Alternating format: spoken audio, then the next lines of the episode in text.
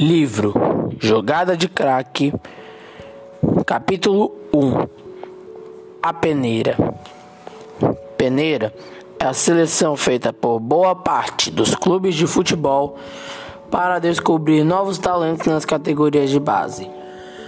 A seleção pode ser aberta, envolvendo quem não tem nenhum vínculo com o clube ou jogadores de escolinhas parceiras da agremiação.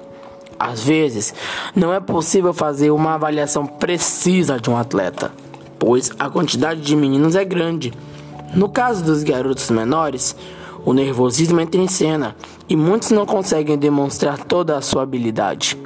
Como o tempo é curto e a quantidade de garotos é grande, nem sempre se obtém o sucesso desejado. É muito comum grandes craques passarem despercebidos por falta de uma avaliação mais precisa. São avaliados os fundamentos básicos de um atleta, como chutes, dribles, cabeceio, noção de espaço em campo, inteligência, técnica, habilidade e velocidade. Após essa avaliação prévia, eles passam por outras mais detalhadas. A peneira ainda é feita por grandes clubes, porém de maneira muito rudimentar na maioria deles. Craques barrados. Em 1983, quando o goleiro Tafarel, campeão mundial na Copa de 1994, tinha 17 anos, fez testes no Grêmio e foi reprovado. Ele era goleiro de uma equipe do interior do Rio Grande do Sul, chamada Tupi, da cidade de Criciúmal. Um ano depois, foi dispensado do Internacional. Somente na terceira tentativa no time colorado, dois anos mais tarde, foi aprovado. Seis meses depois de passar pela peneira do clube, tornou-se campeão mundial de júnior e pela seleção brasileira de futebol. Muitos craques não tiveram sucesso nas primeiras tentativas, como é o caso de Cafu, ex-capitão da seleção brasileira. Ele enfrentou 12 peneiras, mas só foi levado a um clube grande depois que um olheiro o viu jogar num pequeno clube de Itaquaquecetuba, em São Paulo. O olheiro atua no clube, mas seu papel principal é descobrir os futuros jogadores que despontarão estão sempre observando os atletas. Hoje, os clubes têm procurado fazer a observação mais completa desde o início. O garoto fica alojado de 10 a 15 dias, sendo avaliado por técnicos, fisiologistas, psicólogos e preparadores físicos. Alguns chamam, nesse caso, de avaliação e não de peneira. Nesse caso, estão em jogo muitos sonhos sonhando com os gramados. Quem nunca teve um grande sonho? Ainda menino, eu sonhava ser dentista, capitão de navio e marinheiro. Porém, muito cedo, descobri um talento natural para jogar futebol. Minha mãe me disse que comecei a andar com 11 meses. Nessa idade, ganhei uma bola de futebol. Lembrou-me de uma foto tirada naquela ocasião, em que brincava com os olhos vidrados nela. Não sei explicar, mas o tempo passou e fiquei cada vez mais fascinado por esse esporte apaixonante. Envolvi-me completamente no desejo de me tornar um jogador de futebol. Afinal, todas as pessoas me diziam que eu tinha um futuro brilhante pela frente. Isso me empolgou e me motivou tremendamente. Tive destaque em muitas escolinhas por onde passei. Dos 9 aos 13 anos de idade, vivi esse sonho. Queria de alguma forma ter a oportunidade de entrar numa escolinha de futebol de um clube profissional. Como morava em Belo Horizonte, desejava jogar no América, Atlético ou Cruzeiro. A paixão não era por um clube, mas por um sonho. Por volta de 1984, fiz um teste no futebol de salão da Escolinha do Cruzeiro, na sede administrativa do bairro Preto, Belo Horizonte.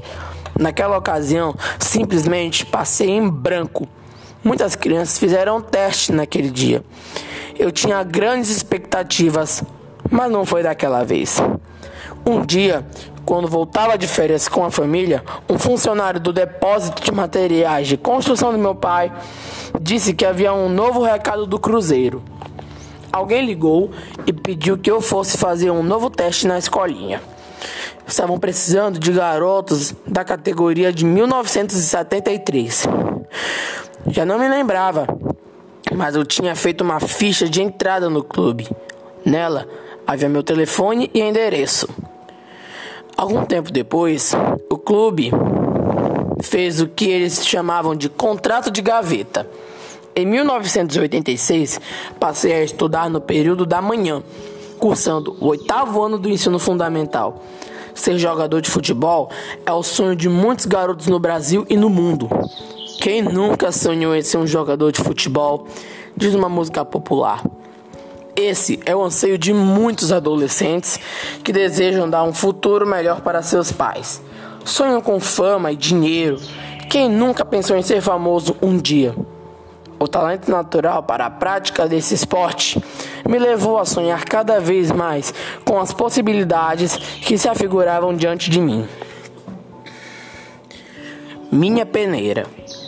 Na semana seguinte, fui fazer o teste tão esperado a famosa peneira. Parece que agora havia mais chances de demonstrar meu futebol para os técnicos da escolinha do Cruzeiro. O dia chegou. Fui para o 5 Batalhão da Polícia Militar de Belo Horizonte para fazer o teste. A escolinha estava realizando seus treinamentos naquele local, pois o espaço da sede estava sendo reformado. Para minha surpresa, após treinar 30 minutos na categoria de 1973 como titular, fui confirmado para o jogo no domingo seguinte, na região de Itaúna, Minas Gerais. É o que o jogador titular da equipe havia passado por uma intervenção cirúrgica. Ele não poderia jogar naquele fim de semana. Não sei se você pode imaginar minha alegria. Contei para meus pais, amigos e colegas. O sonho estava se tornando realidade. Não vi a hora de colocar a camisa azul celeste com aquelas estrelas tradicionais do uniforme do clube. Era demais para um garoto de apenas 13 anos de idade. Lembro-me de que na primeira noite eu não consegui dormir direito pela ansiedade do primeiro jogo pela escolinha do Cruzeiro. Sonhei a noite toda com aquela partida. Eu me levantei muito antes do horário previsto para me dirigir à sede do clube. Deveria pegar o ônibus para viajar para o interior e fazer o jogo da minha vida até então. O sonho de Deus é maior. Quais são seus sonhos? Você já se perguntou se seus sonhos são os sonhos de Deus? É importante e crucial saber isso, porque o sonho de Deus é sempre maior e melhor. Fazemos planos e projetos de vida, mas precisamos saber se Deus os aprova. Se esses planos são bons em sua essência. Muitas vezes temos bons planos, mas eles não são os melhores. E Deus deseja para nós nada mais e nada menos do que o melhor. Pergunte a Deus agora: Senhor, qual é o teu plano para mim? Deus irá responder por meio das situações e circunstâncias da vida. Você pode me perguntar, Elbert, como saber se alguma coisa que fazemos é da vontade de Deus? E eu lhe respondo da mesma forma que o pastor Joel Carvalho me respondeu certa vez. A maior evidência de que algo é da vontade de Deus é demonstrada quando as portas se abrem naturalmente. Em algumas situações, você ouvirá claramente a voz de Deus. Se estiver disposto a ouvir, ele falará de diversas maneiras, e você saberá quando eu estiver lhe respondendo. Para ouvir essa voz, você precisa estar atento a ela. Quando lemos a Bíblia e oramos, ficamos mais sensíveis à voz do Espírito Santo. Eu não sei porque você adquiriu esse livro. Não sei se recebeu de presente ou simplesmente tomou emprestado. Mas entendo que Deus tem um propósito para você. Lembre-se, não nos compete determinar nosso futuro. Devemos fazer nossa parte, ouvindo a voz de Deus e agindo. Ele se encarregará do resultado final. Conhecer a Bíblia e ter comunhão diária com Deus nos ajudarão a tomar as decisões mais acertadas. Para jogar o jogo da vida, Conhecer os fundamentos básicos da existência humana é fundamental. Conhecer o esquema, o esquema tático de Deus é crucial. Assim, você terá grande chance de ser bem-sucedido. Faça o teste, leia a Bíblia, busque a orientação de Deus e você fará parte de um time de campeões.